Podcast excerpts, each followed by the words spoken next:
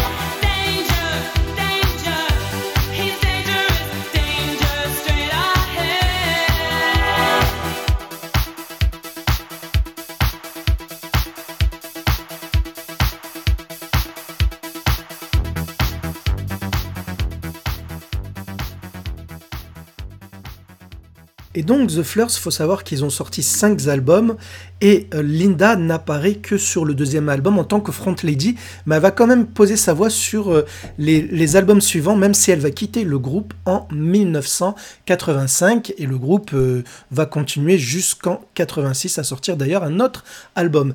Et donc elle quitte le groupe pour commencer sa carrière solo et justement le deuxième single sera You're My First, You're My Last. Mais il faut savoir avant de revenir sur ce titre-là, sur ce single qui sort en 86, qui est de l'euro disco, de l'italo disco, en grosso modo.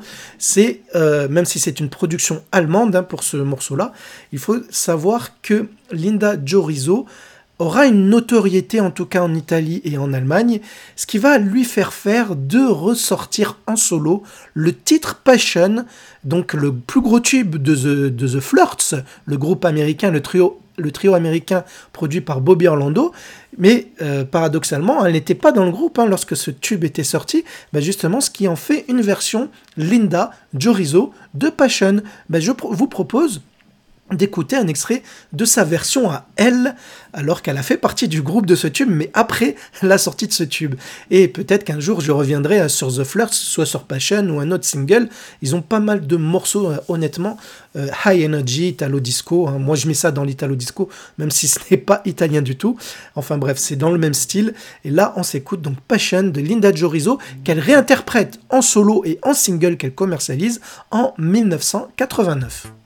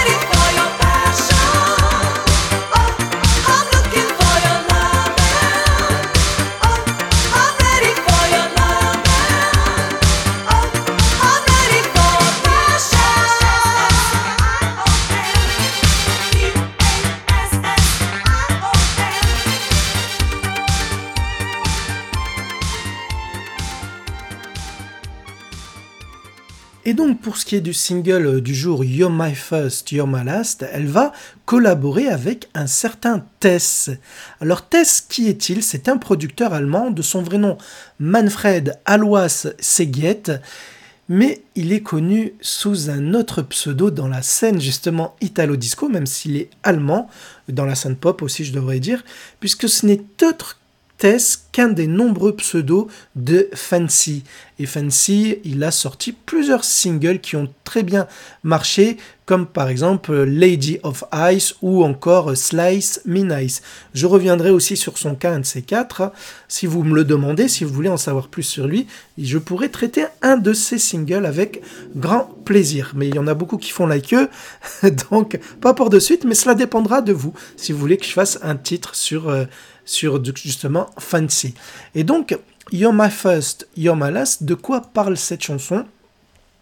Bah En fait, c'est juste pour dire que elle s'adresse au mec avec, le, avec euh, qui elle est en, en relation, enfin le dernier avec qui elle est en relation, et elle lui explique que tu es mon premier et mon dernier à la faire souffrir en gros, et qu'elle ne veut plus connaître l'amour, parce qu'en effet, euh, elle a vécu vraiment à 100% avec lui dans cet amour fusionnel, mais elle en a beaucoup souffert et elle ne veut plus revivre ça. C'est pour cela qu'il sera son dernier. Voilà, même si s'il tente, d'après le texte, de la faire revenir, elle ne cédera pas parce qu'elle sait ce que c'est souffrir en amour à cause de lui. Voilà en gros ce qui est You're My First, You're My Last, même pour de l'italo disco, il y avait des chansons assez mélancoliques, même au niveau euh, relationnel, amour, etc., hein, dans ce contexte-là. Et donc, euh, il faut savoir que j'ai fait exprès de choisir un titre aussi qui est méconnu, pour le public français, parce qu'en effet, Linda Jorizo n'a pas percé en France, mais c'est aussi un titre qui ne se classera nulle part, dans aucun pays.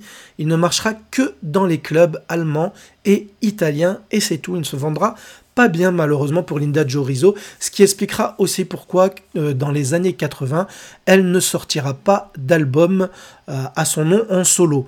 Voilà, même si elle a fait partie de The Flirts. Elle sortira un album beaucoup plus tard, un best-of en 1999, où justement on y retrouve les titres de la, de la scène italo-disco et scène pop euh, pour lesquels Linda Jorizo a chanté. Et dans les années 2000, elle sortira un nouvel album, mais là on est en 2015, hein. on est loin, loin, loin de la période des années 80, mais cet album, pour info, s'intitule Fly Me High. Et justement, elle avait sorti un single, son tout premier single s'appelait justement Fly Me High.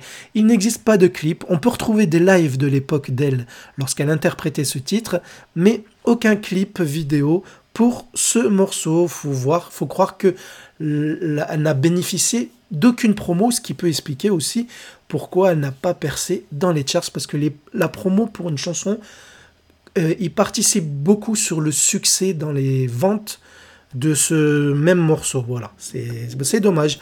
Donc pas de clip, pas de charts à vous communiquer, mais une magnifique chanson à vous faire écouter que je vous propose donc d'écouter tout de suite.